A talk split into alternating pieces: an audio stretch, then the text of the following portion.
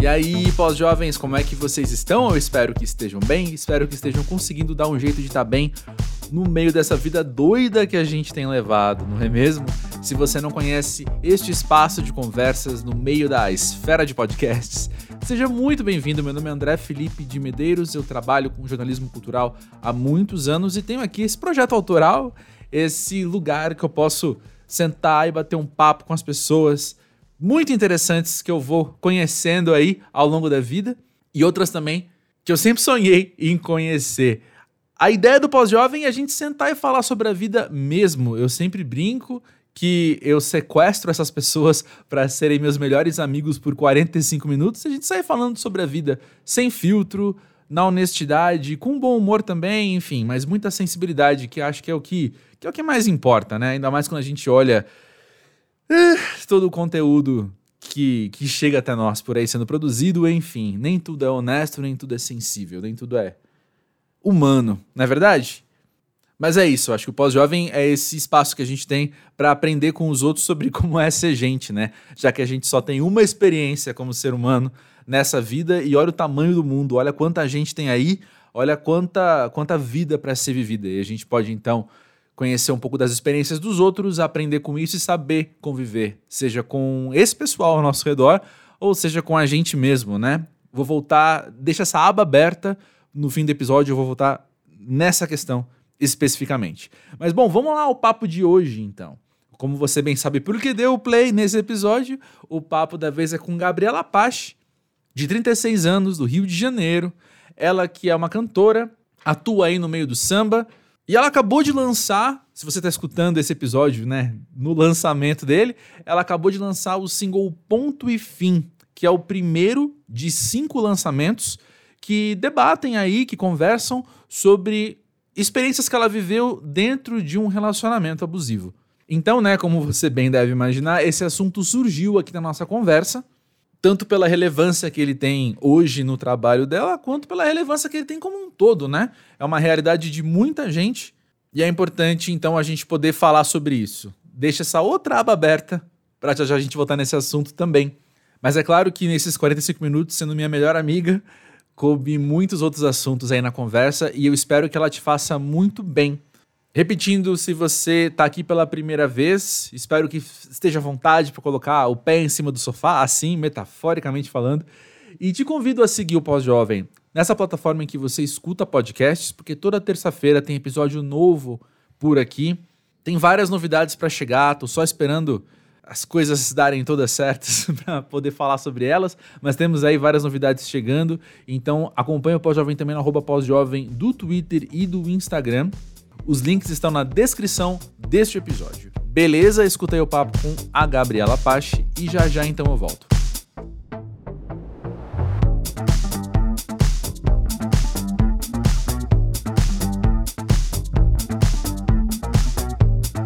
Gabriela, conta aí, para você, o que é ser pós-jovem? Olha, sinceramente, André, eu acho que eu tenho um pouco síndrome de Peter Pan, às vezes, até, sabe? Hum, eu sempre sei. acho que eu sou jovem para sempre. Eu fico assim pensando, eu falo, caramba, gente, eu tô com 36. Como assim, nessa com essa idade, a minha mãe, por exemplo, já tinha dois filhos e não sei o que, já estava em outro momento de vida. Uhum. Eu acho que os tempos mudaram muito, né? Eu me sinto muito jovem eu vejo assim que não tem mais idade, né, para a gente realizar, desde que a gente tem energia. Uhum. É, eu já estava falando com uma amiga minha que ela está querendo mudar de profissão, ela está chegando nos 40, eu falo, vai com tudo, gente. Aí uhum. até mandei para ela de, um desses posts que, que você vê assim na internet, né? Que estava falando sobre isso, sobre personalidades que mudaram de profissão e deram certo, mesmo uhum. tendo iniciado já com uma certa idade. E foi muito inspirador, assim, até para mim, né? Porque a gente está sempre se reciclando. Mas, sei lá, por exemplo, uhum. tinha o. Chaves, que me marcou muito. Eu falei assim, nossa, o Chaves já tinha 40 e poucos anos quando ele começou a fazer. Imagina é. se a gente não tivesse o Chaves na nossa vida, se ele não tentasse. Pois é, era uma, sempre né? uma criança num corpo de 40, 50 anos é. mesmo, né? Exato. Ou, sei lá, outras pessoas, Saramago escreveu. Sim. Acho que ele só se consolidou com 60, alguma coisa. É, ah, vários exemplos que tinham lá nessa listinha, então é legal, né, para a gente poder repensar o que, que é. Acho que a idade está dentro da gente, né? A nossa energia, a nossa disposição de realizar, de, enfim, acho que vai por aí. É, então... Mas acho que eu não te respondi, né? O é o que eu ia falar agora. Não. não então acho que assim, o que eu entendi foi que para você ser pós-jovem é ressignificar a juventude. É, eu acho que ser pós-jovem é você ser jovem é, só que com mais liberdade de ser você mesma, sabe? Acho que a gente uhum. vai se uhum. conhecendo enquanto a gente vai vivendo. Sei lá, eu acho que eu tenho é, 20 anos a 16 anos, digamos assim. Então eu Sim. me conhecendo com 20 anos há mais tempo do que quando eu tinha 21, que eu só me conhecia há um ano com 20 anos. Aham, e aí certo. eu vou entendendo os meus Aham. limites, né? Eu vou, vou sabendo é, vou me conhecendo mais mesmo. Então, eu acho que ser pós-jovem é você ser jovem, mas com mais liberdade de ser quem você é, de se conhecendo mais. Então, acho Sim. que, resumidamente, pode ser isso. É, e por isso que é tão melhor ser pós-jovem também, porque imagina você agora voltar aos, à sua percepção, ao seu autoconhecimento de quando você tinha 20 anos.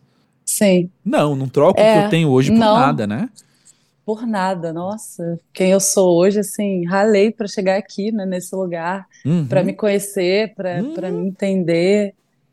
Então é, é isso. É Total. viver o momento presente.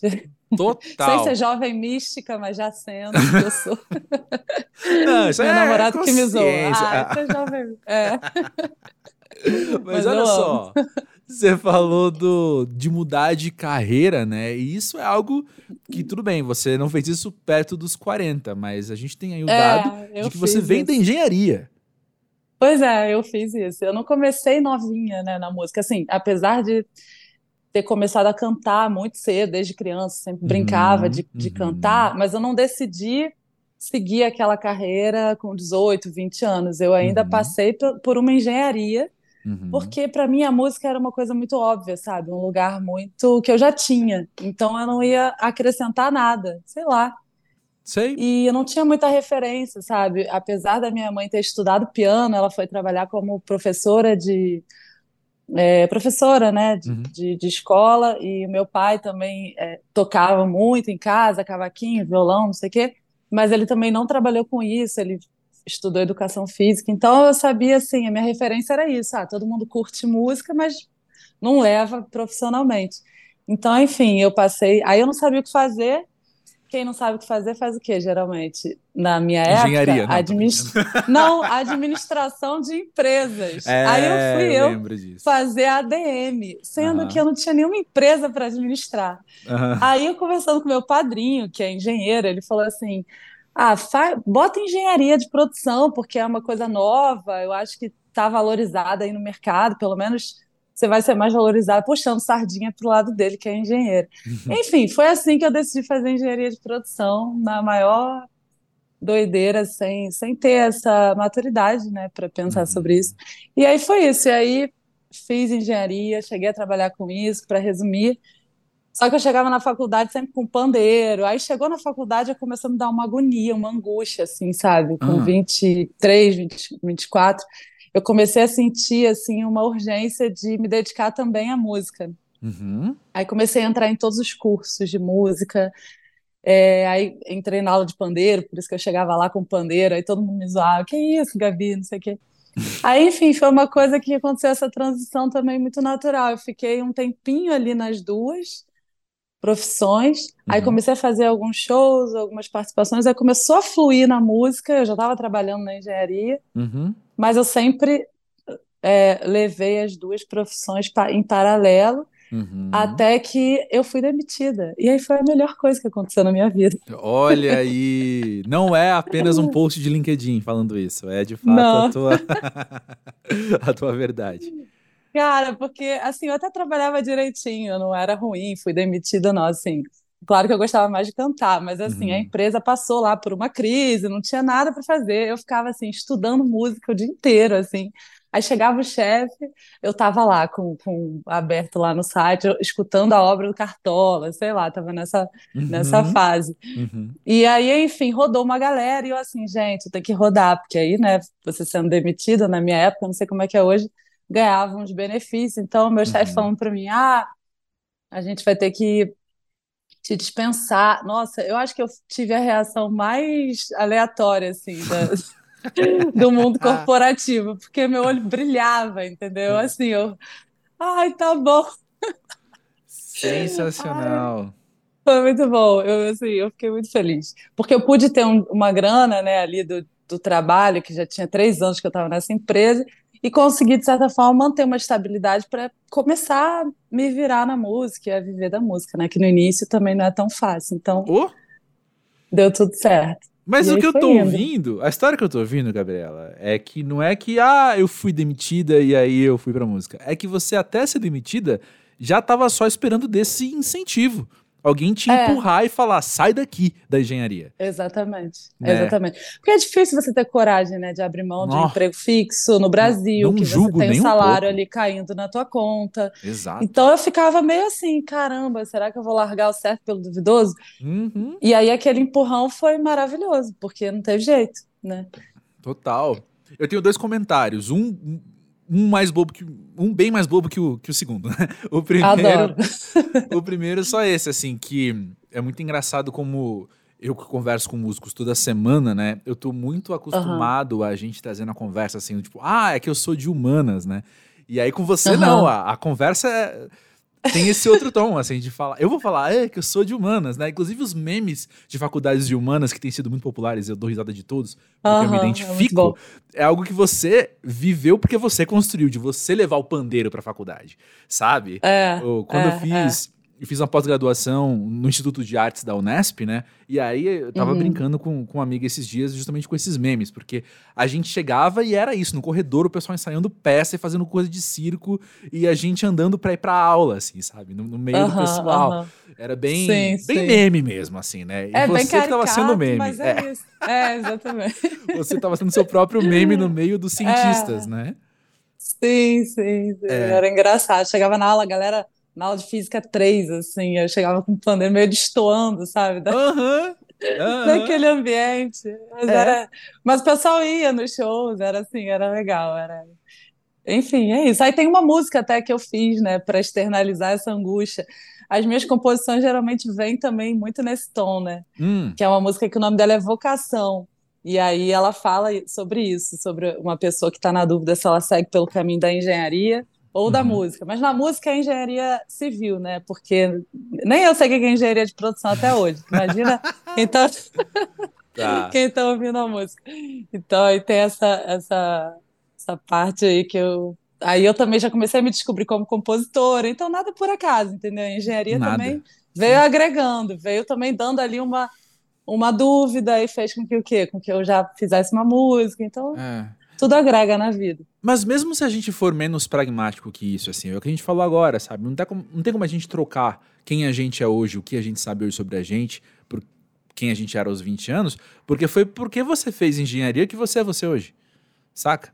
Totalmente. Então, assim, a sua história foi sendo escrita desse jeito e não tem nem como a gente palpitar assim, ah, não, teria sido menos ou mais isso ou aquilo, né? Foi é. foi para você ser quem você é hoje, né? Então você tá aí Total, vivendo isso. não, e, e é isso. E tudo tem seu tempo também, né? Uhum. Tipo, acho que eu acredito muito nisso. Cada pessoa tem, tem o seu momento de descobrir alguma coisa, de perceber alguma coisa. De... Uhum. Eu acredito muito que estamos sempre no tempo certo, assim. É, agora eu quero voltar ao segundo comentário que eu não fiz, eu fiz só o primeiro, né, do, do lance ah, do é, faz, faz. Mas você até falou, eu destoava um pouco ali. E aí é uma leitura minha que obviamente, fique à vontade para me corrigir se eu estiver errado, né? Eu tô aqui claro. fantasiando para falando de você, né? Então, assim, me corrija. Mas eu fiquei pensando também que uma outra coisa que talvez a engenharia tenha te dado é que você tava ali, eu suponho, que em um meio bastante masculino também.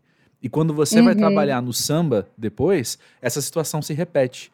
Então, Sim, mesmo é sendo verdade. outro universo, você meio que tem as ferramentas ali para lidar com você destoar por ser mulher, né?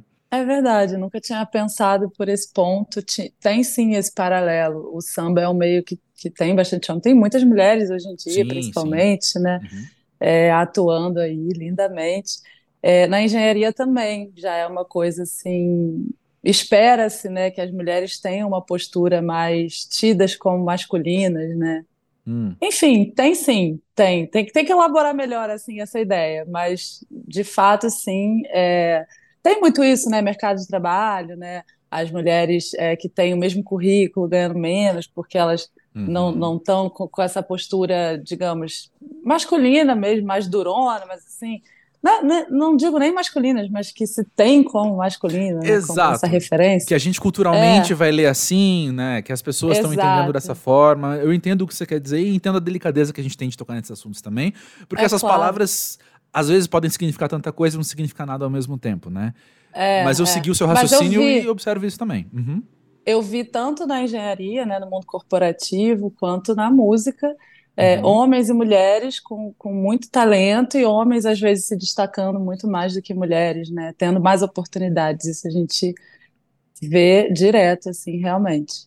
Uhum. Eu, eu imagino, porque as histórias que eu ouço em diversas áreas né, de atuação diferentes tem esse paralelo, né? Então, é. entendo isso. Mas a gente falou do empurrão que você precisava, né? Do incentivo que você precisava para ir para música e você logo Sim. falou que o começo é difícil, né? Mas hoje, quando você olha para trás, o que, que fica em você, assim, talvez até afetivamente, né? De lembrar daquela época quando você falou, beleza, bora. E agora? Ah, eu, eu gosto de lembrar dessa, dessa, dessa época. Cara, teve uma, uma história muito curiosa, assim, que eu, que eu gosto de falar dessa história, gosto de contar, já contei algumas vezes na, nas minhas redes sociais. Eu fui uma vez para Bahia, né? Bahia, maravilhosa, tem o axé que tem. E aí é, fui com a minha família e me deram uma fitinha daquela lá, né? Do, Senhor que do você amarra, faz um pedido, é, Senhor do uhum. Bonfim. E aí eu amarrei, dei um mergulho, fiz aquele mergulho bem jovem mística, meditativa e tal. E aí fiz meu pedido, falei, ah, quero ser cantora profissional. E aí, cara, depois de, dessa história aí, engenharia e tal, eu comecei a, a dar canja em sambas de amigos e tal. E aí eu formei meu primeiro grupinho de, de, de samba, fui fazer o primeiro show. Aí, nesse dia, eu fui para casa, e quando eu dormi, acordei a fitinha tinha arrebentado e estava assim na cama. Eu lembro até hoje dessa sensação, sabe? De caramba, coincidência? É, pode ser. Mas assim, que coincidência maneira, né? Tipo, obrigada, Deus, por essa coincidência, porque deu, deu aquele impulso, assim, caramba, é mesmo, realizou uma coisa que eu pedi. Eu, eu sou muito feliz, assim, hoje em dia, sabe? Eu, uhum. eu, o pessoal fala, ai, que você faça muito sucesso, que você alcance, não sei o que. Eu fico, às vezes, pensando mesmo no presente, sabe? De viver fazendo uma coisa que eu gosto tanto, que me, que me faz vibrar num lugar tão gostoso, assim. Tem tantas trocas sinceras, pessoas que estão dispostas a ouvirem minha música, o que, que eu estou querendo falar. É, eu realmente sou muito realizada. Já pensei assim, caramba, se eu tivesse continuado na engenharia, como será que eu estaria, né? Uhum. É, como, seria, como será que estaria a minha vida? Questão financeira, questão, sei lá, tudo. Uhum. Família, será que eu ia estar sendo mãe? Será que não? Mas é, eu me sinto muito realizada de estar onde eu estou mesmo, assim, de ter feito essa escolha, ou da vida ter me dado esse empurrão, né? Como você falou. Uhum. Uma outra informação que me chama atenção quando você conta da sua relação com o samba é justamente de que na sua casa tinha muita música, né? O seu pai tocando cavaquinho, você falou que sua mãe estudou piano, então, enfim, eu também, assim, pesquisando sobre você, eu já li que você cresceu nesse ambiente muito musical, né? E eu fico pensando uhum. que, assim como, por um lado, você nem contemplava uma carreira na música, porque isso era uma coisa de casa não é necessariamente uhum. um trabalho. Quando você vai trabalhar com isso de fato, é também um voltar à casa, é também um voltar a uma essência sua, algo que, não sei, talvez um, um mergulho interno de você encontrar ali, tá presente no seu lar, de fato, sabe? A música. Com certeza. Traz isso. Né? A música vem com uma memória afetiva muito forte para mim.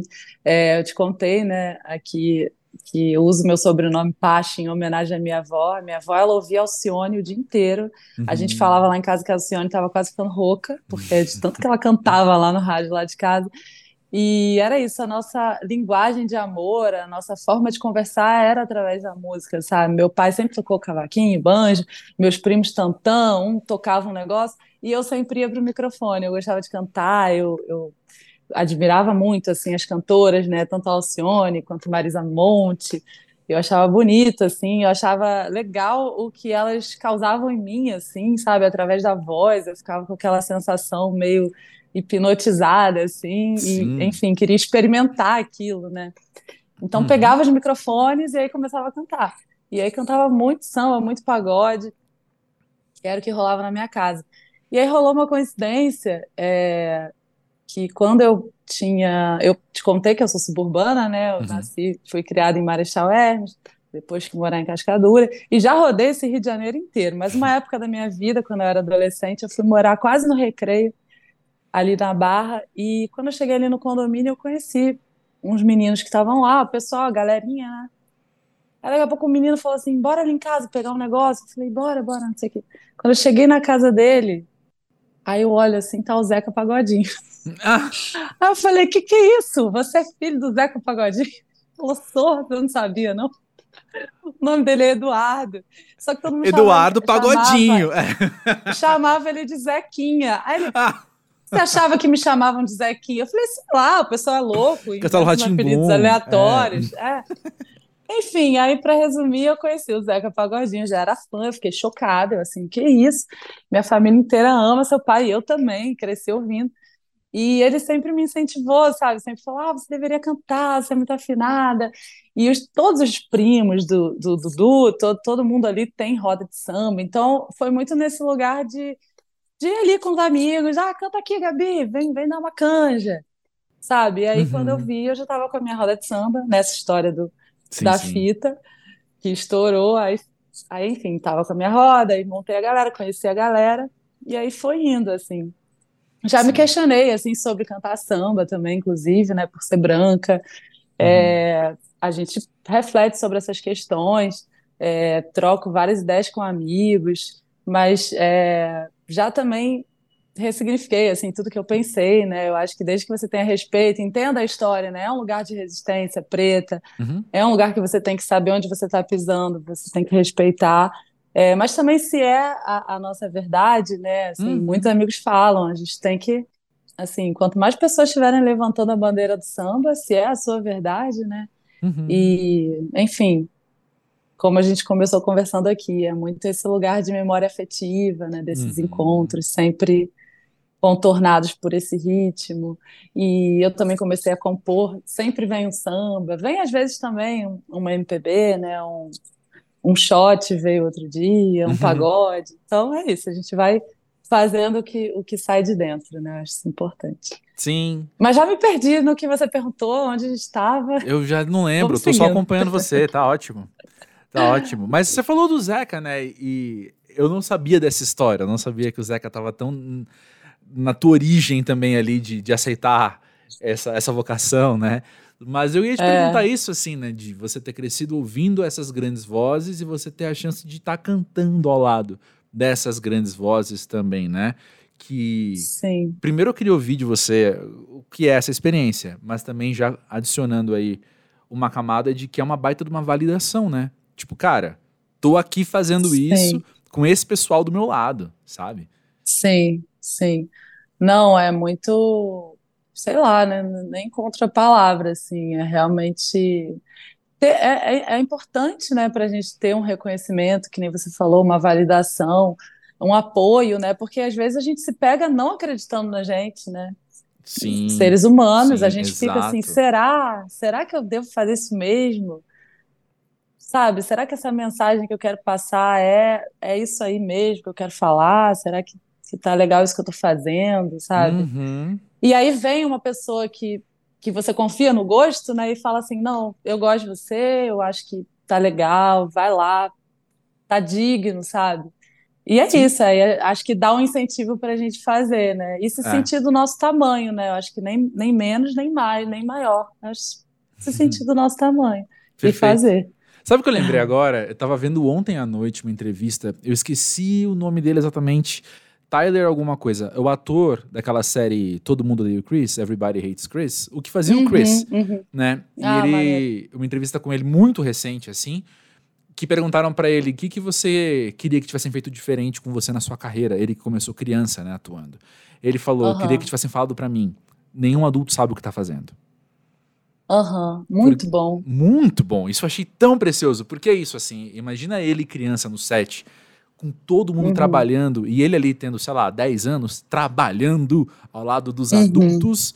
E imagina a cobrança interna que não é, né, de você. Eu lembrei também, o, o Thales Cabral, que passou por aqui faz poucas semanas no pós-jovem, Beijo, Thales. Uhum. E ele contou uhum. também, né, de, de, dele estar no meio dos adultos, trabalhando e levando aquilo muito a sério. E, e, é isso, né? A criança não faz a menor ideia, porque a gente não tá verbalizando, é. né? Que a gente tá aqui fazendo o nosso dia a dia, fazendo o nosso corre, cheio de dúvida o tempo todo. Falando, será que tá certo? Sim. Será que tá bom? Será que é assim mesmo? É. Será que. Ih, gente, eu não sei se eu sei fazer isso. Isso é o nosso dia a é. dia, é. no fim das contas. A nossa cabeça, a voz dentro, tá falando isso, né? É verdade. É que nem um pouco do, do encantamento que a gente tem com nossos pais, né? De achar que eles são perfeitos. Aí uhum. a gente uhum. vai descobrindo que eles não são tão perfeitos assim, a gente vai né, conhecendo eles também através de uma outra perspectiva, né? De, de seres humanos que acertam e erram. Sim. Mas é sim. é muito interessante isso que ele falou mesmo. É. É isso. isso. Mas isso é, é fazer, é fazer, errar e acertar também tem um processo, né? A gente vai aprendendo é. e a gente vai melhorando. E a gente vai, com certeza. Você está em quantas entrevistas? Hoje é.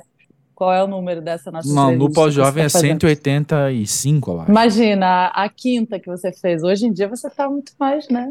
Ah, sim, ah, sim, com certeza. E, é, mas eu acho que é isso que eu tava pensando agora também, assim. Eu acho que tem uma.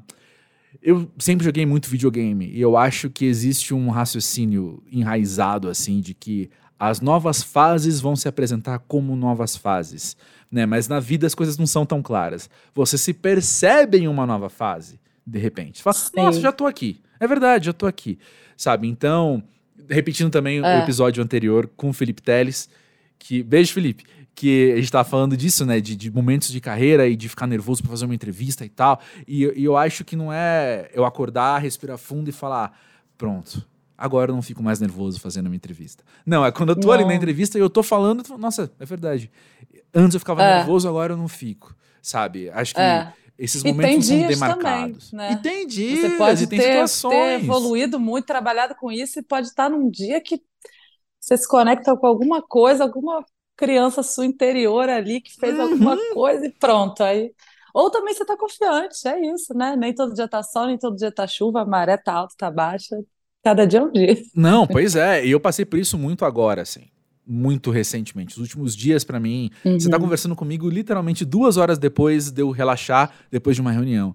Porque eu fiz um erro no ah, trabalho. Tá. Eu fiz um erro, um erro. Uhum. Erro. Uhum. Porque uma coisa também que. Não sei, talvez eu esteja criando demais uma narrativa, mas eu acho que os nossos erros também vão ficando maiores ao longo do, do tempo, né? Assim, você, o, quanto mais responsabilidade você tem, os erros não são mais tão pequenininhos, eles acabam repercutindo demais. E eu errei. Ah, sim, claro. Uma claro. coisa muito interna de trabalho de planejamento, eu errei uhum. e atrasei um processo. Então é isso. O uhum. trabalho dos outros começa a ser prejudicado por causa do meu trabalho, blá blá blá blá, uhum. e eu uhum, fiquei uhum. mal. Eu fiquei mal. Claro. E eu tenho certeza que tem a ver com o que você acabou de falar. Assim, aquilo ecoou numa coisa infantil minha, num, numa imaturidade minha de não saber lidar com aquela situação. A situação sendo o meu próprio erro. O erro em si é muito tranquilo de eu racionalmente compreender o que eu errei. Não tinha intenção, foi uma coisa que aconteceu, uhum.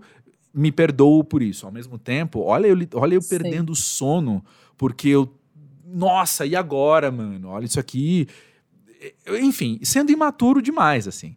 Né? Então, uhum, acho que é isso, uhum. assim, tem essas fases que a gente vai andando e, e olha para trás e se reconhece como, nossa, eu tô em outro lugar, como também tem uhum. esses dias ou momentos ou situações que a gente vive que fala, tenho muito que aprender porque eu não tô sabendo lidar com algo é. básico como errei, sabe? É, total. E, e faz parte, é o que nem, que nem você falou, se perdoar e bola para frente, reparar, né, os erros se colocar, olha, se responsabilizar, fazer alguma coisa para reparar o que der.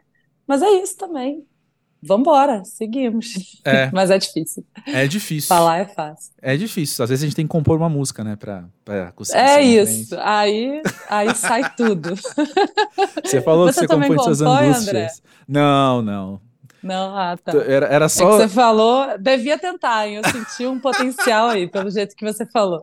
É que eu tô tentando me redirecionar para falar da sua música nova agora, a conversa. Boa, boa, boa. Gostei. Mas é que ponto e fim vem como também um, um marco de superação. Posso falar assim? Sim, com certeza. Com certeza. Essa música, eu passei por um relacionamento abusivo, né? Bem, bem ruim. E quando eu terminei, eu ainda estava me recuperando, né? Uhum. Naquele processo, eu ainda tô, né? Ah, Apesar é. de já, já ter virado várias páginas, mas eu acho que é isso, né? Coisas é. na vida que acontecem, a gente vai. vão As coisas vão dissipando. Mas eu estava muito angustiada, sentindo aquela dor, e aí eu estava estudando muito sobre esse assunto, sabe? Uhum. Porque estava fazendo terapia, né? Tô ainda, mas enfim todas as minhas amigas da, da, minha rede de apoio, a gente trocava muito sobre isso, porque para elaborar mesmo tudo que tinha acontecido, tentar entender uhum.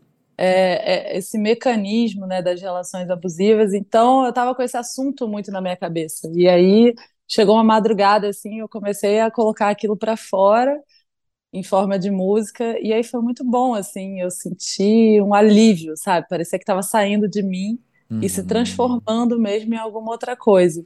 Uau! E aí eu, eu curti, assim, eu fiquei cantando aquilo ali. No dia seguinte eu mostrei pro meu pai, ele achou muito bom, assim, umas amigas também, caramba, que legal, você conseguiu, né, transformar a sua dor numa arte, assim, elas hum. ficaram tocadas, elas, ah, fiquei arrepiada, amiga, você devia cantar. Eu falei, ah, não sei não, acho que eu fiz mais, assim, uma coisa pessoal, né? né? Pra... É, uma coisa pessoal. Nem tudo né, que eu faço eu, uhum. eu levo para o show, eu levo para o meu trabalho.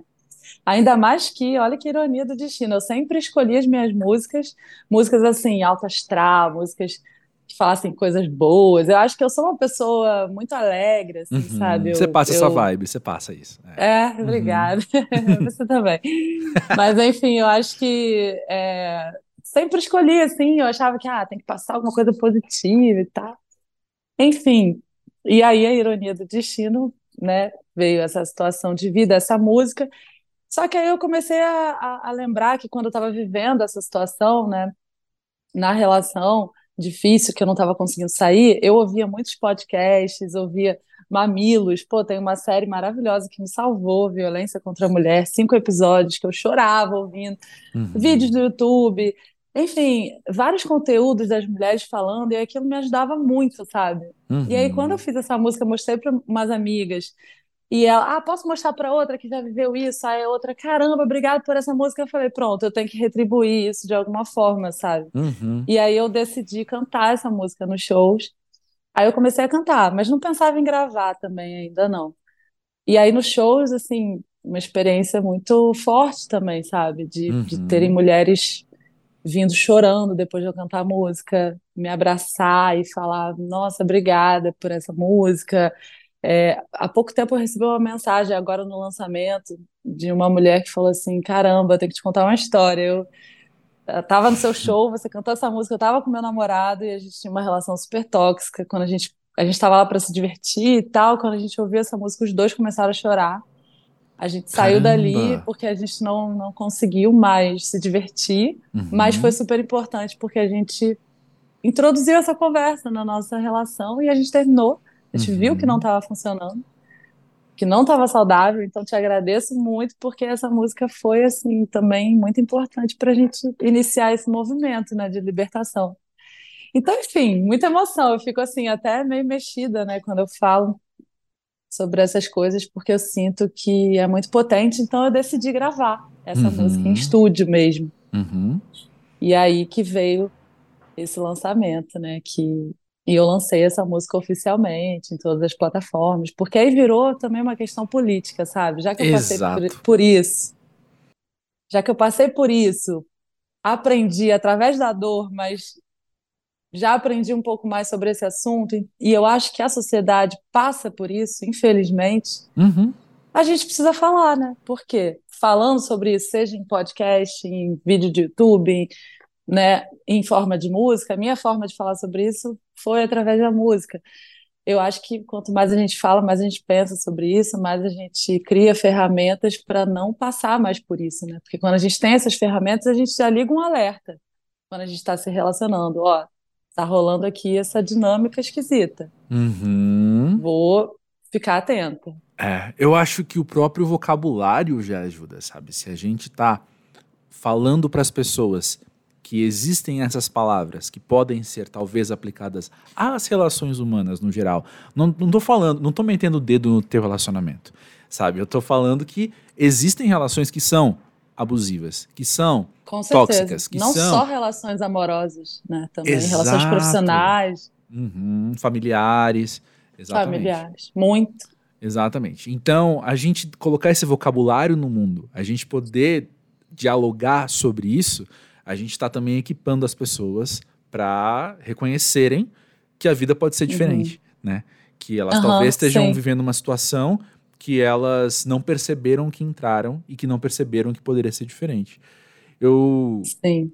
eu fico pensando assim que quando a gente traz também esse vocabulário, é duras verdades, tá, gente? Mas eu acho que quando a gente entende isso, a gente percebe que várias relações que a gente passou e que as pessoas ao nosso redor passaram se enquadravam em alguma coisa assim, sabe? Tinha Totalmente, coisa que eu via às vezes num casal que eu falava, putz, isso aqui, é como você falou, esquisito. Isso aqui é esquisito. É, Só que às vezes esquisito não é suficiente pra gente nomear uma, uma situação ah, de, de opressão, uma situação de, de, de agressão, nos diferentes níveis de agressão, né? Então quando a gente traz esse Sim. vocabulário de novo, aí a gente tá podendo dialogar e falar, ó, tá vendo, isso aqui de fato é- era tóxico, por quê? Porque te envenenava, né? Te envenenava Uhum. outras áreas da sua vida. Às vezes você, seja meu, seja autoestima, seja a maneira com que você se relaciona com seus amigos, a maneira como você se relaciona com o seu trabalho, com a sua família. Uma, Com uma certeza. relação X é tóxica, te, te envenena mesmo, né? exatamente. Então é de fato muito importante falar sobre isso. Quando você fala de, um- uma intenção política, né? Eu entendo isso, assim, que é o teu papel Aham. na sociedade, né? A tua visão de É. mundo sendo colocada para debate. É, assim, ve- veio essa situação de vida, beleza, passei por isso, fiz essa música e, e decidi parir aí no mundo para falar sobre isso, né? Uhum. E assim, tô muito aliviada de ter parido essa, essa música, porque já, já fiz ela há um tempo, né? Já deve ter uns dois anos. Uhum. E para poder também depois seguir falar sobre outros assuntos, mas a gente falou aqui sobre ciclos, né, da vida, então senti que Isso. realmente eu precisava dar importância a esse assunto, falar sobre isso, já que eu tive essa experiência, para também poder seguir e falar sobre outras coisas, sabe? Uhum. E o tempo é uma coisa muito importante também, é uma coisa muito interessante, né? Nesse quesito, porque quando a música chega pra gente, é lançada 1 de junho, beleza. Ela já foi composta há tanto tempo, você já gravou, já ensaiou, já trabalhou É, XYZ. Então também tem aí um certo distanciamento seu próprio de você ter elaborado melhor essas questões. Porque imagina você subir no palco com tudo é, cru. agora. Entendeu? É verdade. É verdade, tem o lado bom e o lado não tão bom, né? Eu acho que tem o Hum. lado bom de já ter elaborado, de, de já estar uma, uma calmaria ali naquele rio, já, a poeira já deu uma baixada, você já tá mais forte. Uhum. Se eu fosse cantar isso, falar sobre isso na época, eu ia aparecer todo vídeo, eu ia estar aqui chorando agora. Porque É, porque era hora de chorar. ficaria. Era hora de chorar. Eu estava muito sensível, né, para aquele machucado. Eu ainda estava muito ralado, ainda estava sangrando. Agora tá ali a cicatriz, mas tá melhor, né? É, E a- o lado ruim que eu acho disso é que às vezes a gente, né, fica naquela. Porque é isso que você falou: tem a gravação, tem a composição, tem a decisão de gravar, aí você Uhum. vai para estúdio. Não, as coisas não são tão rápidas, né? Assim, e às vezes tem o time também, né? Tem o, o timing de você lançar as coisas. Eu estava conversando com um amigo, com um amigo que fez um disco super bonito, de um momento de vida que ele estava, e ele ele está em completamente outro momento. E ele falou: também é difícil é. falar daquilo agora, depois de acho que ele esperou mais tempo, uns três anos. Então, Uhum. é isso, tem que tentar fazer num, num tempo aí não tão longe nem tão perto. É, eu ouço essas histórias assim com frequência, entrevistando artistas, né? Mas você, eu anotei aqui que você falou agora há pouco, ainda tô, quando estava falando de estar de tá elaborando e de estar tá trabalhando nessas questões, né? O que, para É. mim, é, é claro, né? A gente não vive um trauma e. Um trauma não é um tombo que você levanta. Né? Você fala, opa, caí, levantei. Não, o trauma é algo que Não. você vai cuidar e a cicatrização também, como você falou agora da cicatriz, né? Tem o tempo dela. E, e, eu acho é. até que a gente está usando esse tipo de, de comparação, de metáfora, né? De analogia, falando de, de, de, de trauma, de machucado, de cicatriz, mas é que a cicatriz. Uhum. sou de humanas, aí eu tô falando, não sei essas coisas. mas a, a, cicatriz, ela, ela não apresenta fases tão demarcadas assim, né? Ou, ou uhum. ela tem poucas fases, talvez. Quando, na verdade, quando a gente tá falando de se recuperar de uma relação abusiva, quantas fases tem nessa cicatrização, né? E você acha que já tá cicatrizado e aí vem uma nova fase da sua vida Igual que Vem falou, um gatilho. um gatilho. Quer ver? Isso de gatilho, eu achava que era uma palavra da moda, mas não é.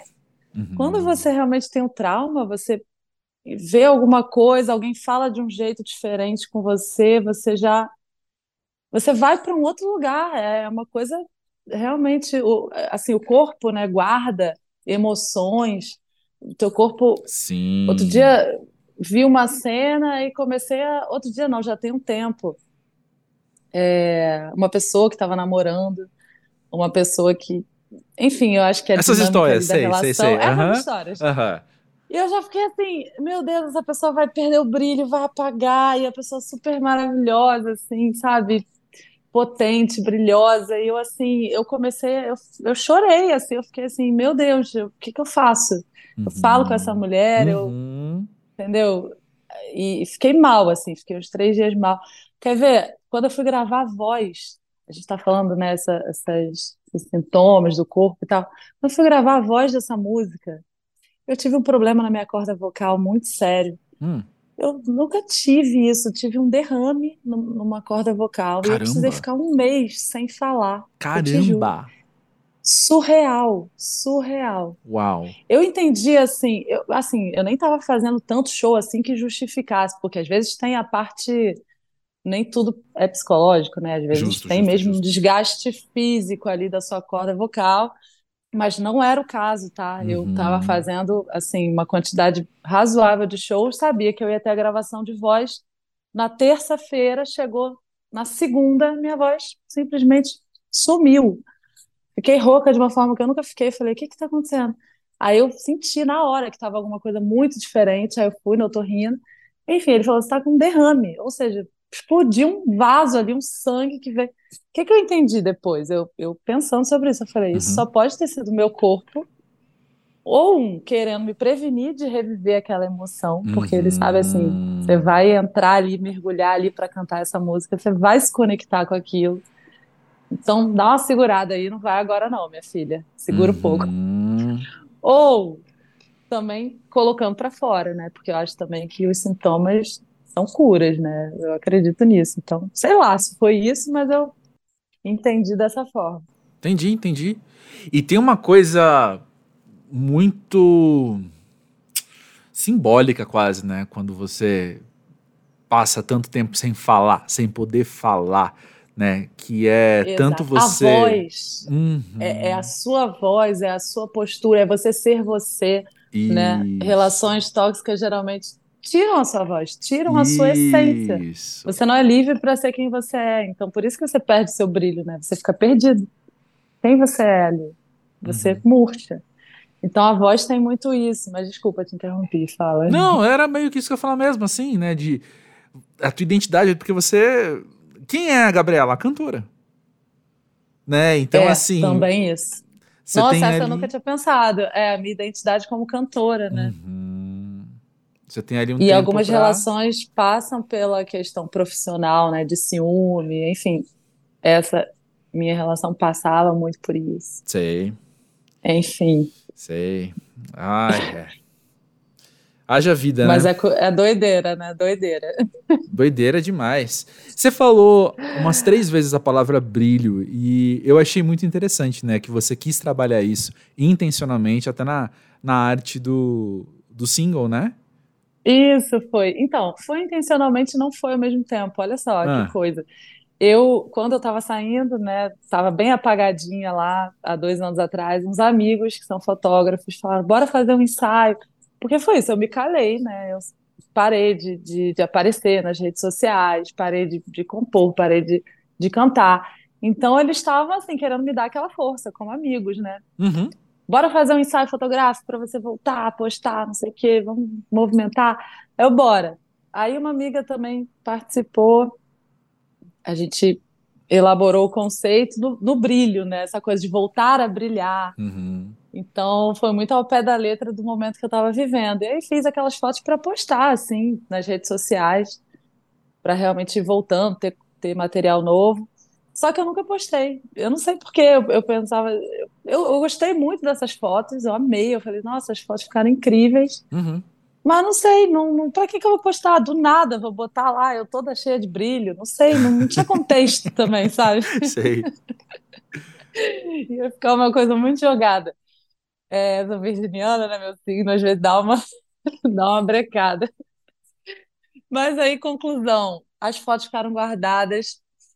Aí, agora no lançamento, eu pensei, não, eu vou usar essas fotos. Aí eu lembrei, assim, eu falei, cara, e eu gravei um clipe também, então eu já estava na cabeça que eu ia gravar esse, esse clipe e ia fazer uma foto. Já tinha conversado com a diretora para a gente ter uma, uma fotógrafa para ter uma foto de capa. Mas aí eu me conectei com essas fotos e falei, não, eu acho que vai ser muito simbólico usar essas fotos desse momento, né, voltando a brilhar. Então, acho que tem tudo a ver.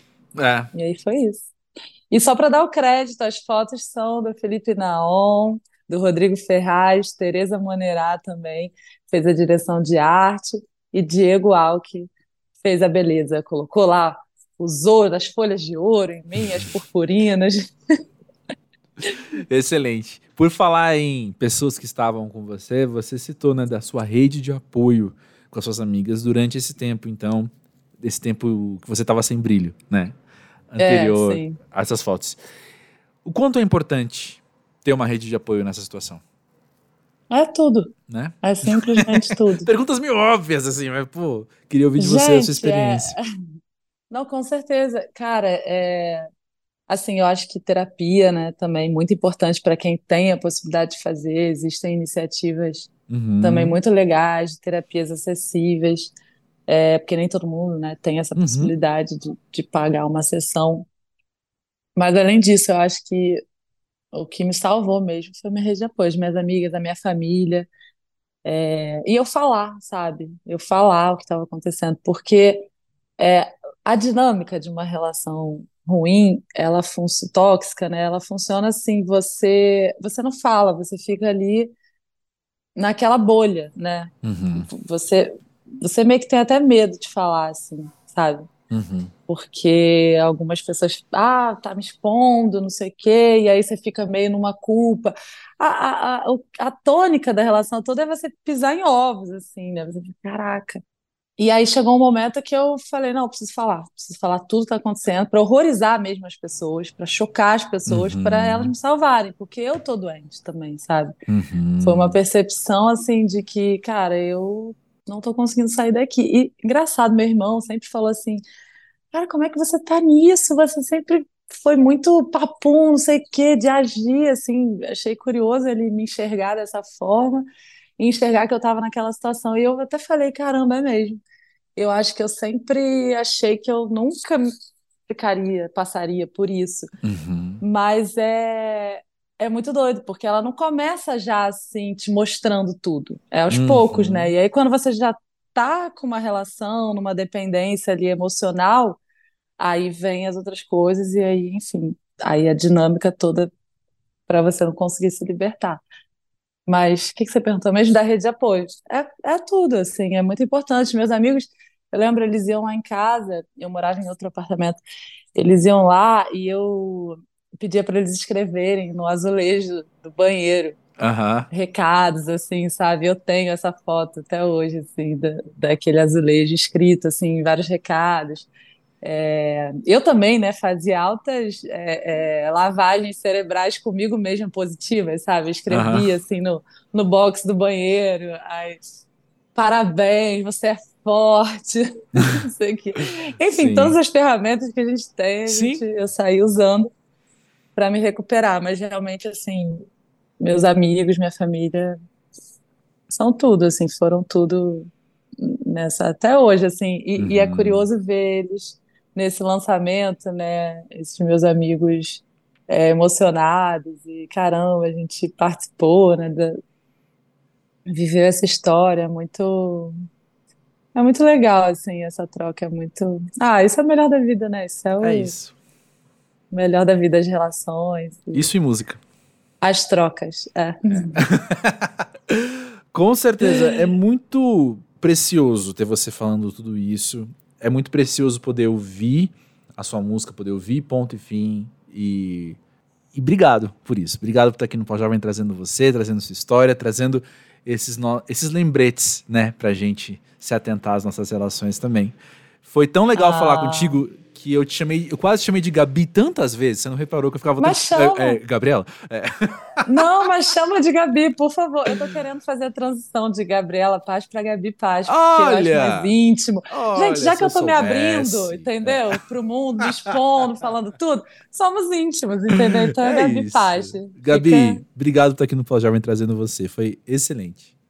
Ah, eu te agradeço muito pelo convite, André. Muito obrigada pelo espaço, pela conversa, pela troca. Adorei ser sua best por, um, por 45 minutos. Vamos seguir a nossa amizade sincera. Bora. Muito obrigada. E tamo aí, tamo junto.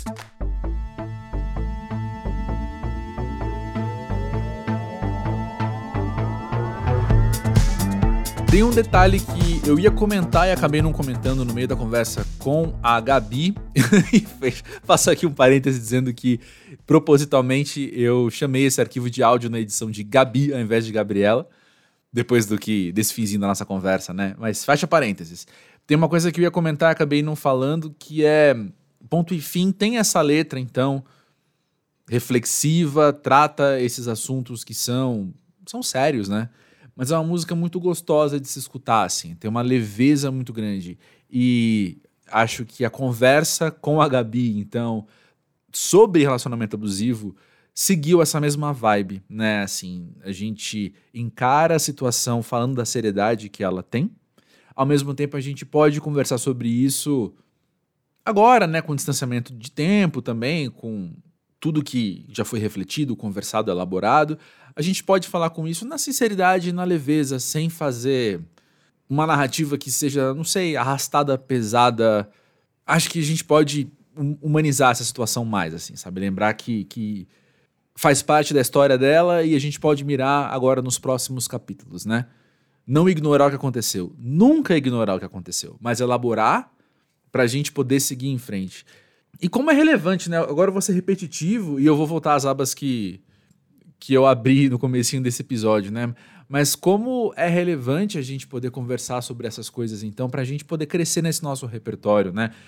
É aquela coisa, se a gente não sabe que relacionamento abusivo, relacionamento tóxico, a palavra que você quiser usar, relacionamentos que são ruins, que envenenam a pessoa, destroem alguém, é, se a gente não sabe que isso existe, a gente vai se ver no meio de um deles sem saber que aquilo poderia ser diferente, ou deveria ser diferente, né? Acho que a gente, como pós-jovem, também, muito provavelmente, olhe para trás, olhe para nossa juventude e pense nas relações que a gente sustentou e que não fizeram bem para um ou para os dois, né? E como é importante, então, duas coisas, dois lados, né? Um lado é a gente elaborar essas coisas para a gente poder se relacionar de maneiras saudáveis, sem repetir os padrões, sem entrar em dinâmicas novamente que a gente já conhece, que já são familiares e que vão fazer mal pra gente, quanto por outro lado pra gente não facilitar esse processo para outra pessoa, facilitar no sentido, vou falar isso de novo, pra gente não agir de uma maneira que o relacionamento seja ruim para outra pessoa com quem a gente tá ali, né? E estatisticamente a gente sabe, né, que dentro do nosso contexto sociocultural, mulheres acabam sendo mais frequentemente vítimas dessas relações abusivas, mas esse perigo não conhece gênero, né? Ele pode aparecer para qualquer um, independente da configuração do relacionamento. Até porque, volta ao que a gente estava falando, né? Tem relações abusivas de trabalho, de amizade, de família e por aí vai. Então, é muito importante, sim, a gente poder escutar essas histórias para refletir sobre como a gente tem vivido, o que a gente já viveu e como a gente quer viver daqui para frente, né? E, e como é importante, então, sendo repetitivo, é, a gente poder colecionar esse vocabulário, sabe? A gente poder então compreender melhor que essas situações são possíveis, né? São, são até prováveis em alguns casos, para a gente poder se defender delas também. Eu fiquei pensando assim que não é impossível que alguém que esteja escutando o pós-jovem hoje ouviu a conversa com a Gabi, ouviu tudo que ela passou, tudo que ela conversou assim, e falou: caramba, eu acho que eu tô numa situação parecida, sabe? Acho que essa... alguém pode sentir esse frio na barriga, assim, e falar: meu, acho que eu tô vivendo não tá legal. E se for o caso, se você tá aguentando escutar até esse ponto, não ficou nervoso, desligou, mudou de podcast, foi ouvir uma, né, foi dar uma risada para para colocar a poeira debaixo do tapete, parabéns se você não fez isso. Mas acho que o caminho que ela apresentou é muito eficaz, sabe? Foca na tua rede de apoio. Se você puder ter ajuda profissional também para te ajudar a elaborar, vai atrás de psicólogo, de psicanalista. Mas independente de como você decidir caminhar, não vá sozinho, não vá sozinha, né? É um momento delicado, é um momento em que a gente precisa de, de amparo, de acolhimento, enfim. E estar com os outros, né? E, e ir até os outros verbalizando a sua situação é também quebrar uma desnecessária vergonha de estar nessa situação, né? Sei que pode ter esse impulso de envergonhamento, de embaraço, de falar, meu, não quero admitir que eu estou nessa situação para os outros. Mas vencer essa vergonha também já é caminhar um pouco para vencer essa situação. Então, fica aí a recomendação. Não vá só. Beleza? Eu espero que esse episódio tenha te feito uma boa companhia também. Se você não tá nem nunca esteve num relacionamento abusivo, que bom Espero que esse episódio tenha também te equipado para lidar com pessoas ao seu redor que passam ou passaram por relacionamentos abusivos. E que massa que é a Gabi, né? Que massa que é poder conversar com ela, poder ver o talento dela sendo colocado a favor dessas mensagens também. Isso é muito bom, muito necessário. Né não? Bom, eu vou parar de falar, mas se você quiser conversar mais, lembra que eu sempre Tô muito disposto a trazer mais de você, mais da sua história aqui pro Pós-Jovem, pro podcast. É só chegar no podcast pósjovem.com.br, né? Lembrando que o pós-jovem das redes sociais também estão aí abertos pra gente trocar alguma mensagem. Eu sou bem ruim de trocar mensagens, mas eu prometo que tô fazendo o meu melhor. Beleza? A gente se vê na próxima semana? Eu espero que sim. Grande beijo para você. Valeu aí pela moral, pela companhia, pela atenção.